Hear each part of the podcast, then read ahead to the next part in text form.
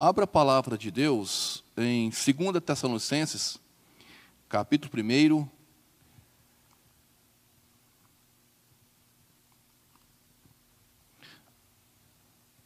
Epístola uh, de Paulo aos Tessalonicenses, capítulo 1, 2 Tessalonicenses, versículo 1 e o versículo 2.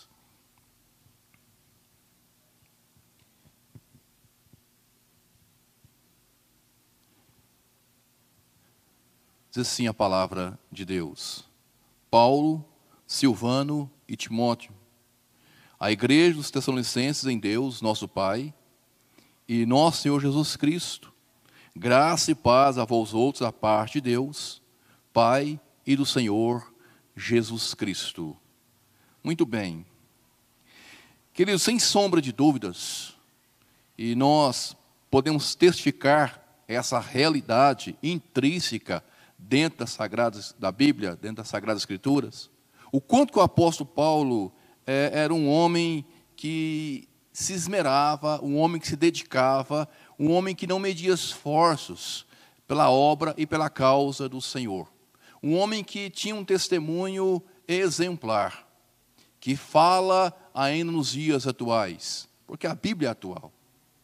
E o apóstolo Paulo, ele tinha algo interessante. Ele não só plantava a igreja, ele não tinha só a preocupação de plantar, mas também de acompanhar essa igreja, de dar a ela a assistência devida em todas as áreas, seja ela na área espiritual, seja ela na área a, a, de alimento. O apóstolo Paulo queria saber, era presente é, nas igrejas. Ele não virava as costas, simplesmente plantei, ufa, já fiz o meu trabalho, já fiz o meu papel e agora é com outros. Não, ele tinha esse cuidado.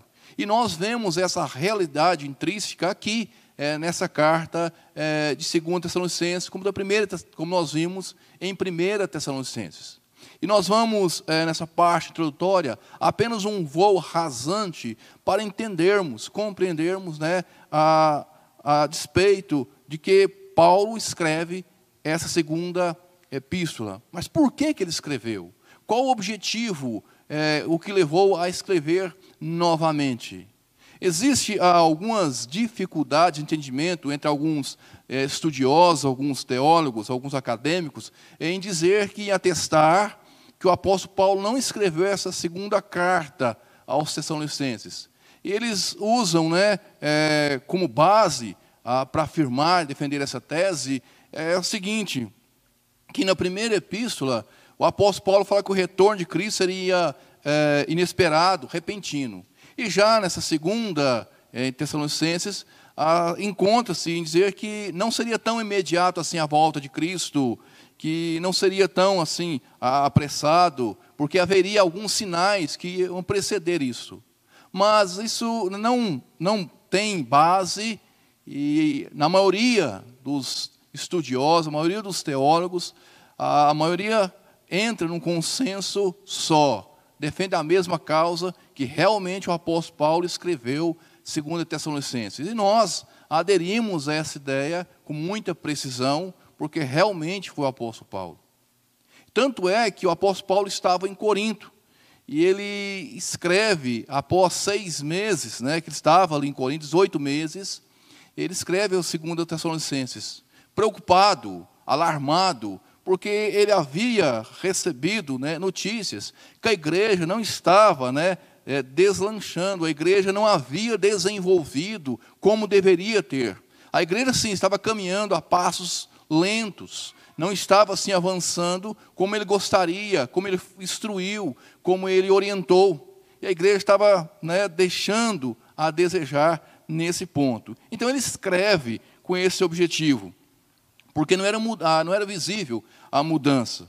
É, quanto à prática genuína da doutrina que, que eles ouviram, que receberam, que foram instruídos.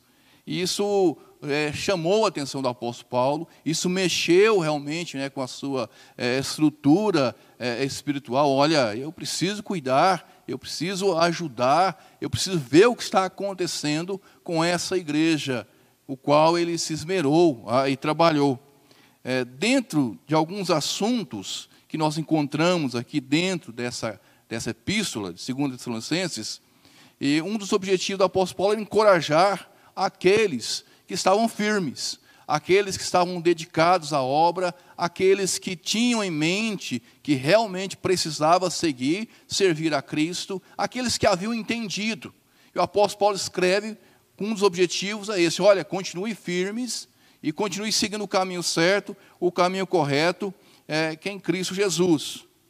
Embora que a igreja estava enfrentando dificuldades, a, a igreja estava passando por um, lutas, e isso estava agravando cada vez mais a, a, a situação da igreja, levando alguns a, a ter pensamentos contraditórios.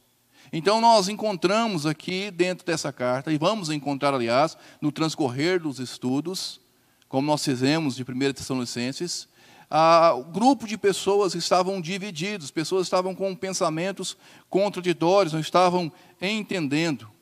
Um exemplo claro eram os ociosos que estavam dentro da igreja. É, Para ser mais sincero, francos, preguiçosos que se encontravam dentro.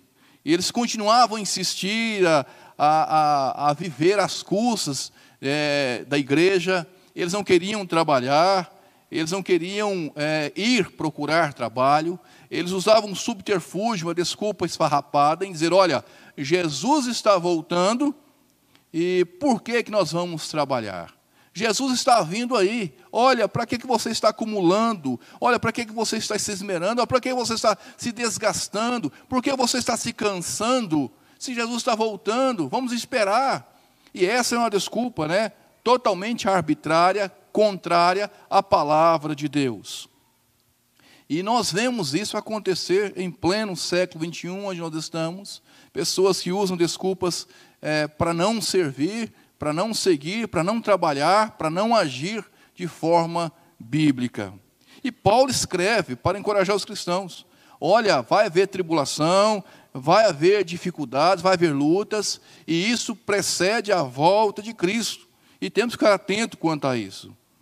E como só não bastasse ele estar defendendo essa tese, essa ideia errônea, fora dos parâmetros, e ainda mais eles estavam fermentando, ou seja, eles estavam levando outros a terem essa mesma ideia.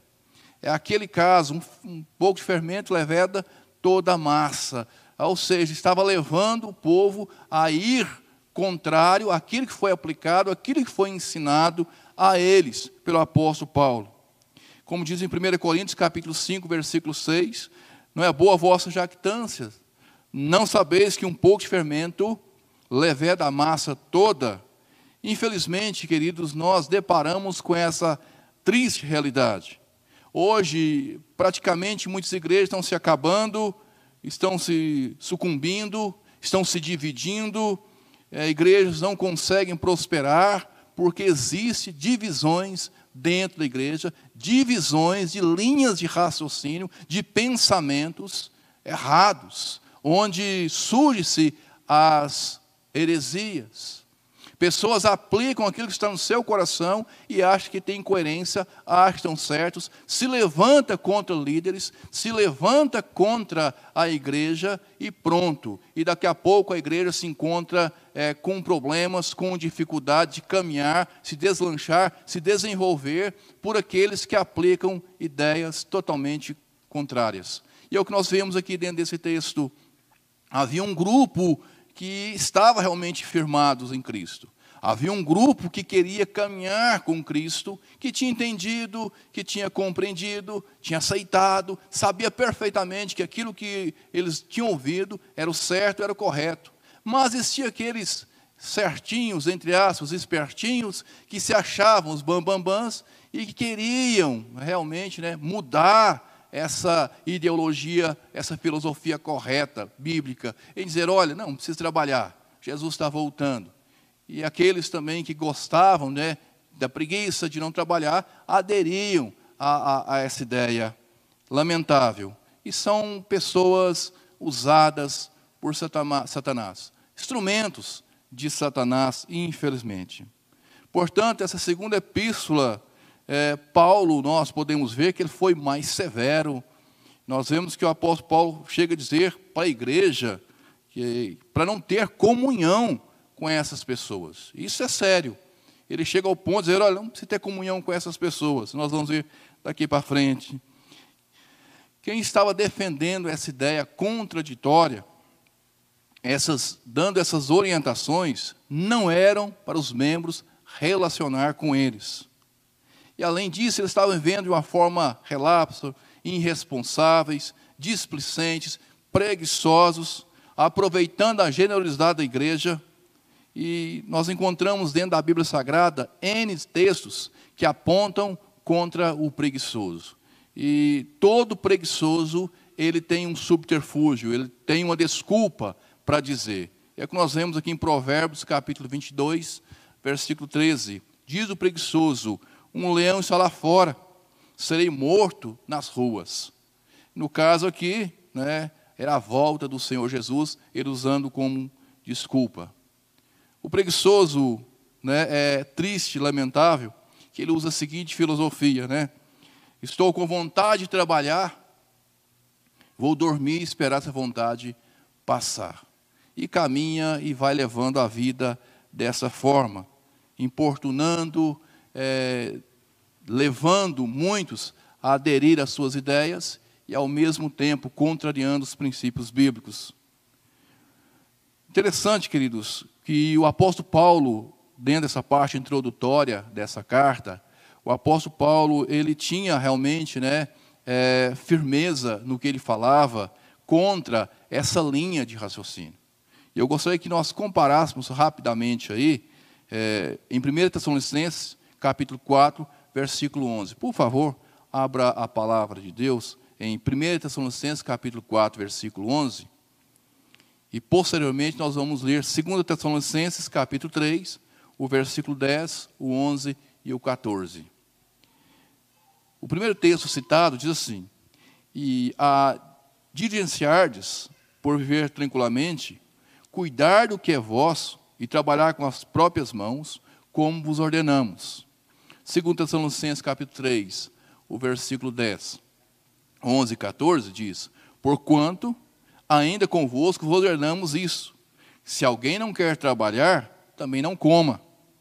Pois de fato estamos informados que entre vós há pessoas que andam desordenadamente, não trabalham, não trabalhando, antes se intrometendo na vida alheia Caso alguém não preste obediência à nossa palavra, dada por esta epístola, notai-o, nem vos associeis com eles, com ele, para que fiquem envergonhados. Essa é a realidade do apóstolo Paulo, ele batendo sempre na mesma tecla, mostrando à igreja o caminho certo a ser seguido. E note-se uma diferença expressiva, bem clara, dentro do, dos textos que nós fizemos aqui, esse parâmetro. Nota-se que o apóstolo Paulo, na primeira epístola, ele se mostra orientando, se mostra é, agindo né, com paciência, mas nessa segunda é, epístola, ele já se mostra uma pessoa mais energética. E assim ele era, mas ele se mostra uma pessoa agora é, com sangue fervendo, a ponto de sair pelos seus poros. Ele quer mostrar para a igreja, não só quer mostrar, mas mostra com clareza, ensinando a doutrina da igreja, pelo qual ele estava instruindo o povo, o qual ele trabalhou três semanas de uma forma árdua, ensinando, lecionando, orientando, aconselhando, admoestando a igreja, para que viesse um pequeno grupo e levasse e jogasse por terra aquilo que ele tinha feito, o seu trabalho, o quanto ele tinha feito com dedicação. Isso mexeu com ele. Olha, isso não pode acontecer, ele não poderia aceitar, e foi isso que ele fez. Olha, ele foi muito enfático no versículo 14. Me permita, acompanhe aí, por favor, o que diz, segundo Tessalonicenses, o versículo 14 aí, do capítulo 3. Caso alguém não preste obediência à nossa palavra, dada por essa epístola, notai-o, nem vos associeis com eles, para que fiquem envergonhados. Ou seja, uma forma muito dura, muito áspera em dizer, mas totalmente respaldado dentro da palavra de Deus. Embora que Paulo era um homem piedoso, era um, um homem convertido, franco, aberto, realmente dava testemunho de um autêntico cristão, mas é como diz o ditado: Paulo não comia amanhecido. Paulo não estava interessado, a, a priori, em membresia, no crescimento numérico da igreja, mas estava interessado que a igreja crescesse de uma forma é, fortificada espiritualmente em Cristo Jesus. Que as pessoas que ali estavam, que se encontravam é, firmados na fé. Ele não estava interessado que a igreja é, se deslanchasse ao ponto de ter que construir outro templo. A preocupação dele era a doutrina, era uma igreja fortificada em Cristo Jesus. E nós vemos isso bem claro. Nós vemos isso em Cristo também, no Senhor Jesus Cristo. E nos, isso nos traz à tona é, bem claro em João capítulo 6, versículos 66 e 68. João capítulo 6, versículo 66 e o versículo 68, quando ele diz: À vista disso, muitos dos seus discípulos o abandonaram e já andavam com ele. Então perguntou Jesus aos doze: Porventura quereis também, vós outros, retirar-vos? Da mesma forma, o Senhor Jesus estava pregando, anunciando, é, doutrinando, e as pessoas acharam seu discurso muito pesado, acharam seu discurso é, totalmente fora no seu conceito, e foram saindo, um por um, e ficando apenas os doze. E a forma clara do Senhor Jesus, nítida, transparente, franca, aberta. Olha, é, acaso quer ele com eles também? Interessante, se eles resolvessem sair, partir, o Senhor Jesus não ia gritar, não ia implorar para que eles voltassem. Porque se eles fossem, porque não eram dos seus. Interessante é a mesma forma do apóstolo Paulo. Não tenha comunhão com esse povo, não tenha realmente, né, é, é, trocar figurinhas, não dar credibilidade à sua ideia totalmente arbitrária. E nós aprendemos aqui o quanto que a obra do Senhor é séria, o quanto que ela tem que ser feita realmente com dedicação. Não é feita de qualquer forma, de qualquer maneira. Há respaldados, e nós sabemos isso de cor salteado, que bom que sabemos, respaldados na Escritura Sagrada. O que passou da Escritura, automaticamente nós não vamos aderir, nós não vamos aceitar. O que está também aquém das Escrituras, muito menos. Seja anátema. Interessante, amados, continuando ainda dentro né, dessa introdução, e nós vemos esses dois grupos, o que estavam realmente né, a, a, afinco, que estavam preocupados, havia aqueles que estavam querendo viver às custas dos outros, preguiçosos. Nós encontramos também aqueles que diziam: olha, Jesus já voltou. Jesus já voltou, já veio a, a, os problemas, as tribulações, as dificuldades, Jesus já veio. E nós encontramos isso bem claro dentro, dentro aqui de segundo, dessa epístola, segunda Tessalonicenses, o povo já com essa é, ideia, né, que Jesus já tinha vindo, Jesus já tinha voltado. E o apóstolo Paulo também escreve essa é, epístola para orientar a eles. Olha, Jesus não veio ainda, ele está para vir, mas ainda vai acontecer alguns pontos, vai acontecer aqueles que vão apostatar da fé, vai acontecer aqueles que vão andar, vão sair é, do caminho, aqueles que não querem compromisso. Isso tudo é indício da volta de Cristo Jesus. Mas muito bem. E nós vamos ver alguns pontos interessantes, né, para entendermos melhor a estrutura dessa epístola. O capítulo 1, o versículo 1 e o versículo 2, o apóstolo fala sobre saudação. O capítulo 1, versículo 2 até o versículo 12, ele vai falar de ações de graça. Do capítulo 2, versículo 1 ao 17, ele fala sobre instruções, instruindo o povo. E do capítulo 3, versículo 1 ao 16, é exortação, é o que nós vimos aqui. Paulo, né, o exortando o seu povo. E, por final do capítulo 3, versículo 17 e 18, ele vai falar sobre a conclusão. Mas, em suma, o que nós vemos, esse voo rasante dentro dessa carta, magnífica e é válido a mim e a você acompanhar todos os estudos, porque nós vamos crescer na graça e no conhecimento em Cristo Jesus. No capítulo 1, o apóstolo Paulo, ele vai, ele cumprimenta, elogia os cristãos de Tessalônica, ele ensina a igreja que os ímpios é, sentirão a vingança do Senhor na parousia.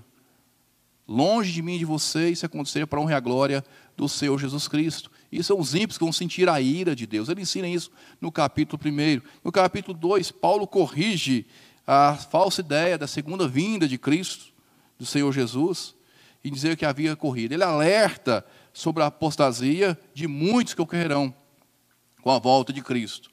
Já no capítulo 3, os Tessalonicenses são orientados a trabalharem para prover suas necessidades temporais e perdurar em fazer o bem. Então, o que vimos nesta manhã, dentro dessa é, segunda epístola, dessa parte introdutória, que é algo relevante para mim e para você, porque vão contribuir muito para o nosso crescimento em Cristo Jesus. Está encerrado, lembrando o culto hoje à noite, às 19h30, em Cristo Jesus. Amém.